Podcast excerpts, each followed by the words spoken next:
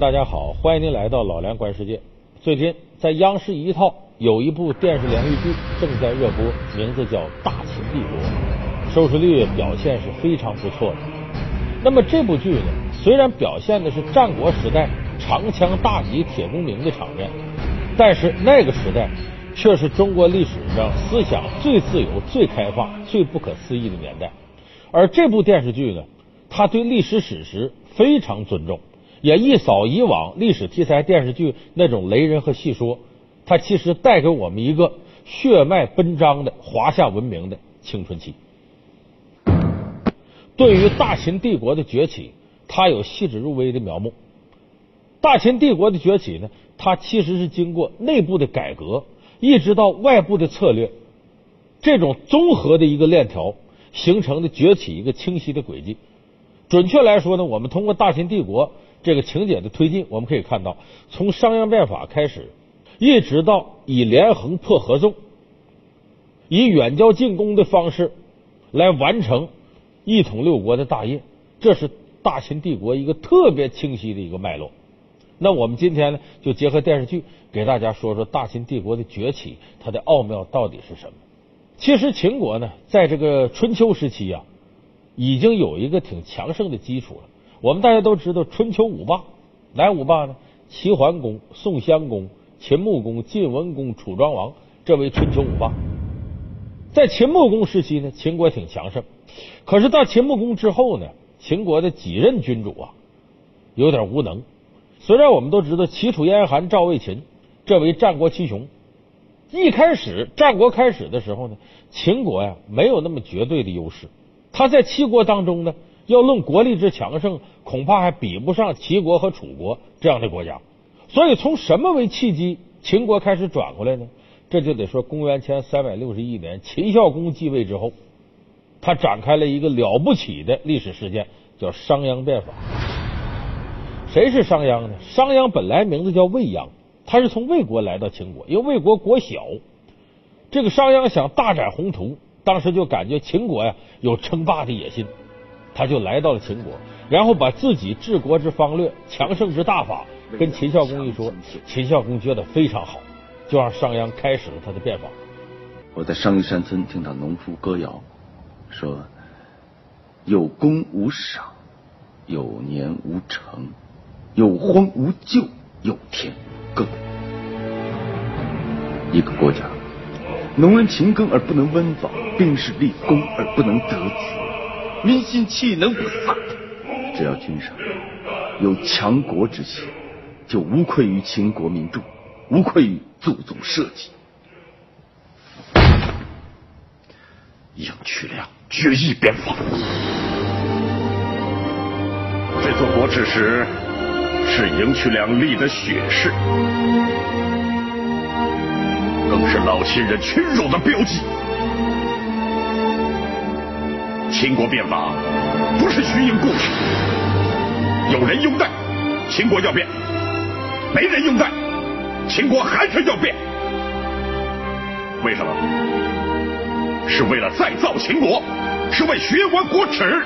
臣拥戴变法，臣等拥戴变法。今拜未央为左庶长，总领国政，推行变革。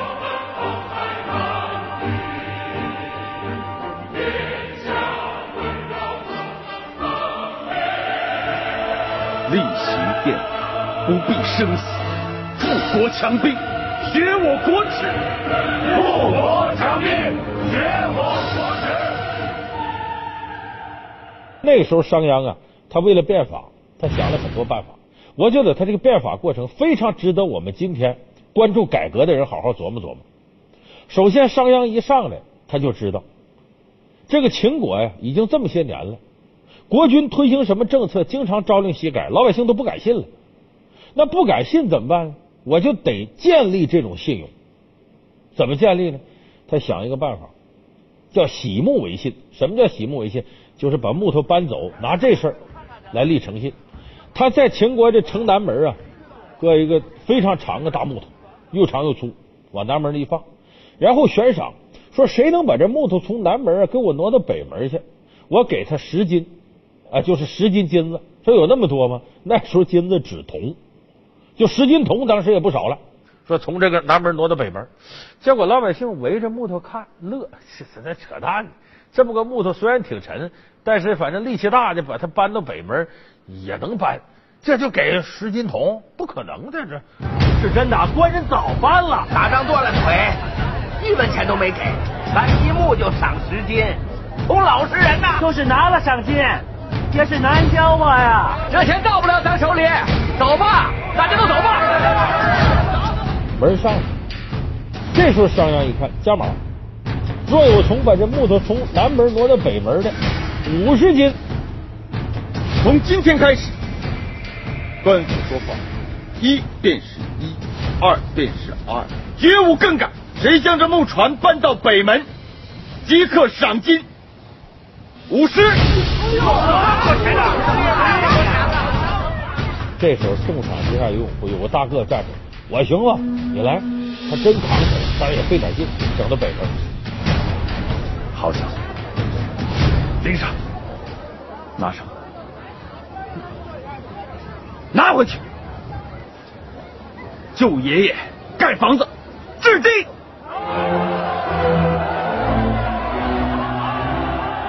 真赏他五十斤。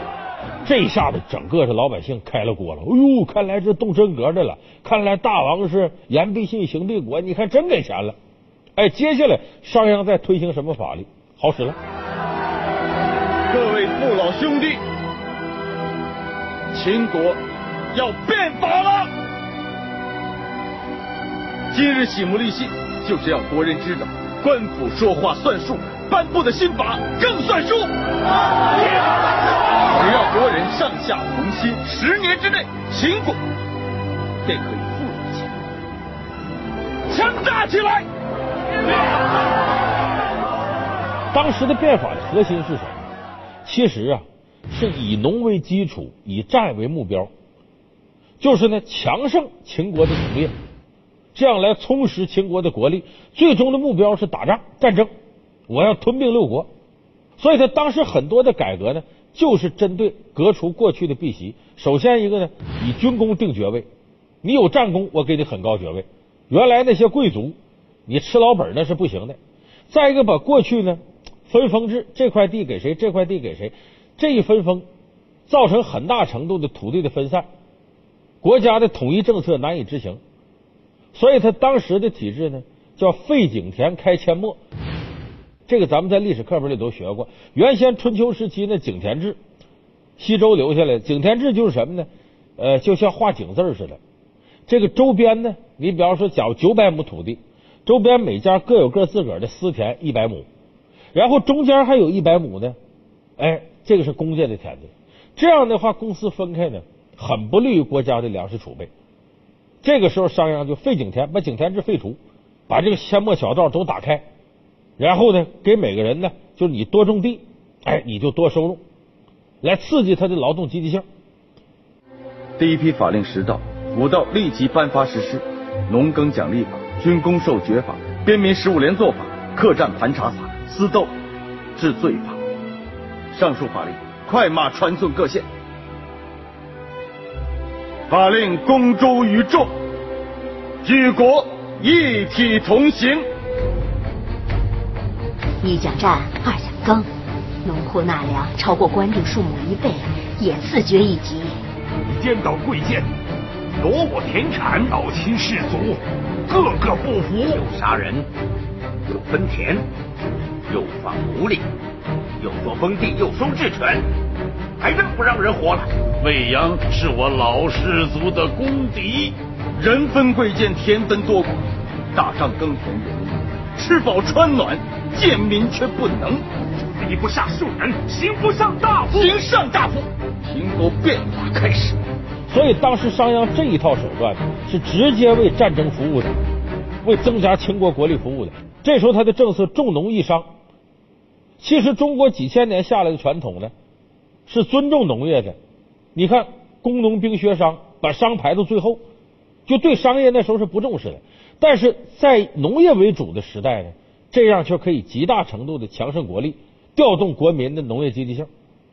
所以秦国是从商鞅变法时期开始，真正迎来了一个大发展。山里人呐，不是贱民就是奴隶。早年战场立功再多，也还是老兵头一个。如今庶民当兵，杀一个敌兵，正一级爵位，后生们争里抢位，打破头要去，就连老头子们也都想当兵嘞。老百姓听说要打仗，欢喜的像饿狼看到肉。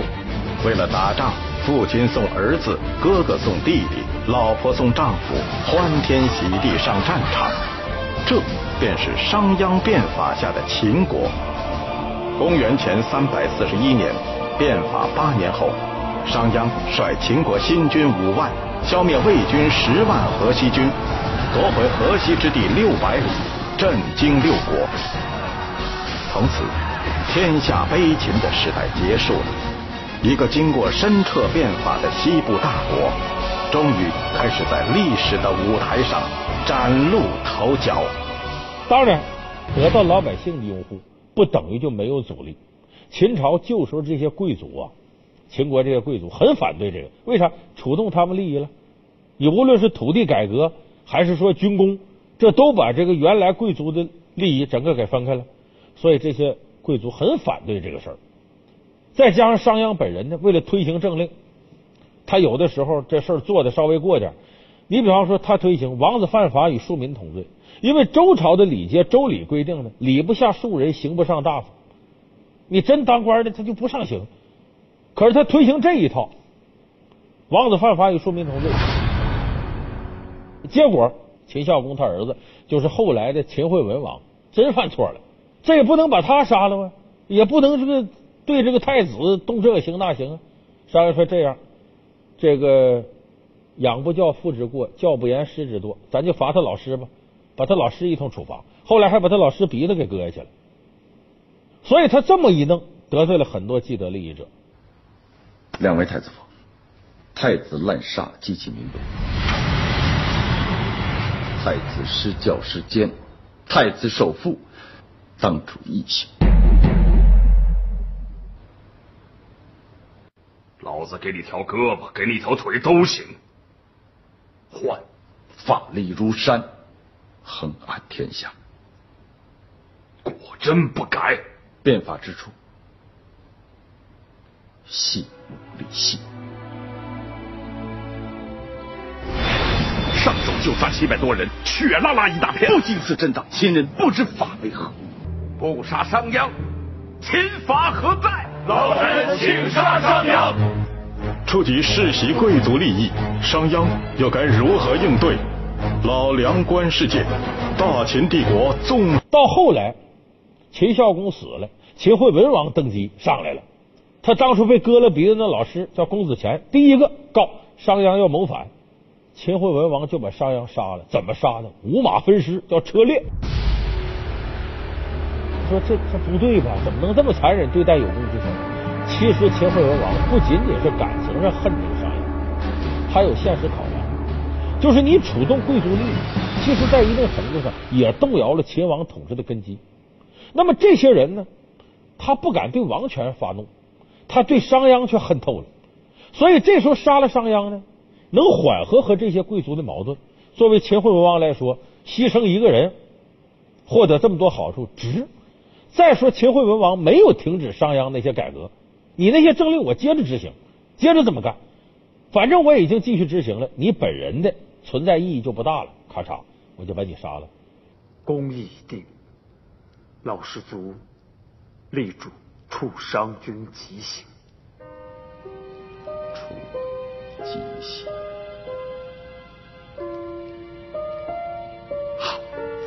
处我极刑，实则大张老氏族六国之恶，何乐而不为呀？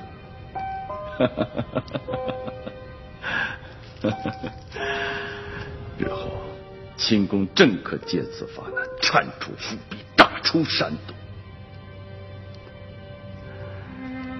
杨子，而能与秦国有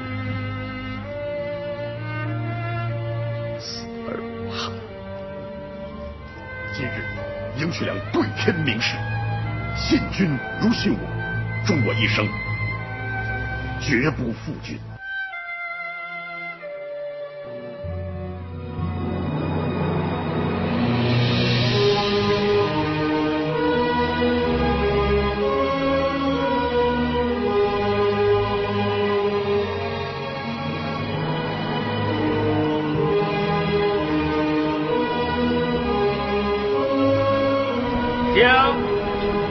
一沉商鞅，带入刑场，楚商鞅，车裂大刑。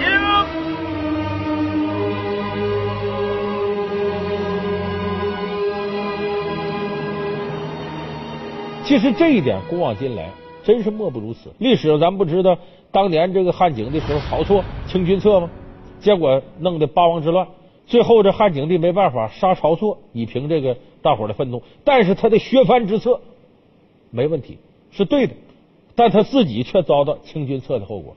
所以商鞅的这个下场，其实也是中国历代变法者的下场。推行了秦国一点点强大起来，可他一强大，那六个国家不太平。接下这六个国家想个办法合纵，然后秦国为了打破这局面，就用连横破之。这合纵连横，咱们现在说哪个国说纵横家战略谋略，包括这大秦帝国这部叫纵横，就是从这开始的。何谓合纵？何谓连横？合纵的概念呢，是苏秦提出来的。咱们知道一说谁有苏秦、张仪是辩才，苏秦、张仪都是鬼谷子徒的。鬼谷子先师有苏秦、张仪、孙膑、庞涓这四徒弟，厉害吧？而且鬼谷子是算卦的祖师爷，还是眼镜的祖师爷了，也有意思。这老头教会了这么多能人。这苏秦呢，当时呢，其实苏秦、张仪啊，都是不是什么绝对的理想主义者，他们追求的就是功名利禄，就是哪个国家能实现我的理想，我就上哪个国家。而且我按这套理论不成功，我换一套理论要能成功，我就执行这个。天下熙攘，皆为利往；庙堂英营，皆为名来。张仪为名利而来，所以他们不是那种绝对的理想主义者，就是为追求功名利禄。苏秦就找到这么个机会，他发现呢，齐国太强盛，弄得这些国家都害怕。怎么弄呢？要想不怕秦国，就得把这六个国家合到一块儿，加一起，那可以说五倍于秦国的人口，十倍于秦国的土地，你怕他干嘛？所以，他出面各地游说，把这个齐、楚、燕、韩、赵、魏六个国家捏成一块来对抗秦国。为啥叫合纵呢？他们合在一块在地图上是纵向为合纵。这一下秦国不敢轻易动兵，因为你打谁那家都帮。所以秦国一看不好，我得想办法打破这局面。所以后来冒出了一个张翼，他帮助秦国就干这个事儿。怎么事呢？他的。里挑外撅，撺掇这个国家那个国家，哎，互相有矛盾。然后你想保安全好，你不能跟他一块儿你跟秦国一块结盟不就安全了吗？所以这叫连横。后来连横把合纵破的是稀里哗啦。为什么？六国的利益啊，你看着表面上抵抗强大秦国，其实里头利益并不一致，互相之间有矛盾，它很难长久的稳定下去。你假如说秦国现在要打他们了，这些拧成一股绳，团结起来对抗秦国。可是这次秦国不动了，你等着这些国家里头就该鼓包了，里边就该闹矛盾了。大王，其实此次六国联手，无非是迫于秦国的压力。只有秦国安坐不动，压力消解，六国之君各怀心思，必会转而内讧。其实秦国只要派一使臣，诱之以利，晓之以害。到了那个时候，则合纵之约不攻自解。如果大王等不及的话，只需嫁一个女儿到最远的燕国，派一个使臣到最近的魏国就行了。所以，这个以连横破合纵，这是秦国后来一统六国非常重要的一个步骤。后来呢，秦国呢又接收了一个重要的谋臣，叫范雎。这个范雎给出了一个重要的谋略，叫远交近攻。就说你要真想扩展呢，远方的国家你要结交他，本来他离咱就远，暂时没利害冲突，你先把他结交下来，保证什么呢？让他不成为你对立面。然后离你近的，你打着方便，你先把他们拿下。在韩赵魏先拿下，远交齐国、楚国，你可以交跟他交往。这样你打韩赵魏的时候，齐楚不至于发兵援救。你就能顺利把附近拿下。再者说，你往远了打，你先得经过韩赵魏，你这段都没攻下来，他成了你后顾之忧了，容易抄你后路。所以，这个远交近攻给当时的秦国最后一统六国在战略上确定了一个雄才大略的方向。所以你看，今天我们说这个商鞅变法、内部改革、外部以连横破合纵，最后远交近攻，大伙琢磨琢磨，就这些，一直到今天都在影响着我们的生活。我们现在无论说改革，还是面对复杂的国际局面，其实当初大秦帝国这些谋略，对于现今中国应对错综复杂的世界局面，依然具备一定的借鉴和参考价值。而且大秦帝国当时执行的一些政策。包括后来韩非子以法家治国这种思路，后来不仅秦始皇完整的接受了这些东西，一统六国，包括后世的统治者，往往一边骂秦始皇专政的残暴，往往一边呢推行秦始皇相关的这些东西。在中国的封建社会，尤其是开国的时候，秦皇那些思想往往获得了极大的成功，他的政策往往非常有市场。好，感谢您收看这期《老梁观世界》，我们下期节目再见。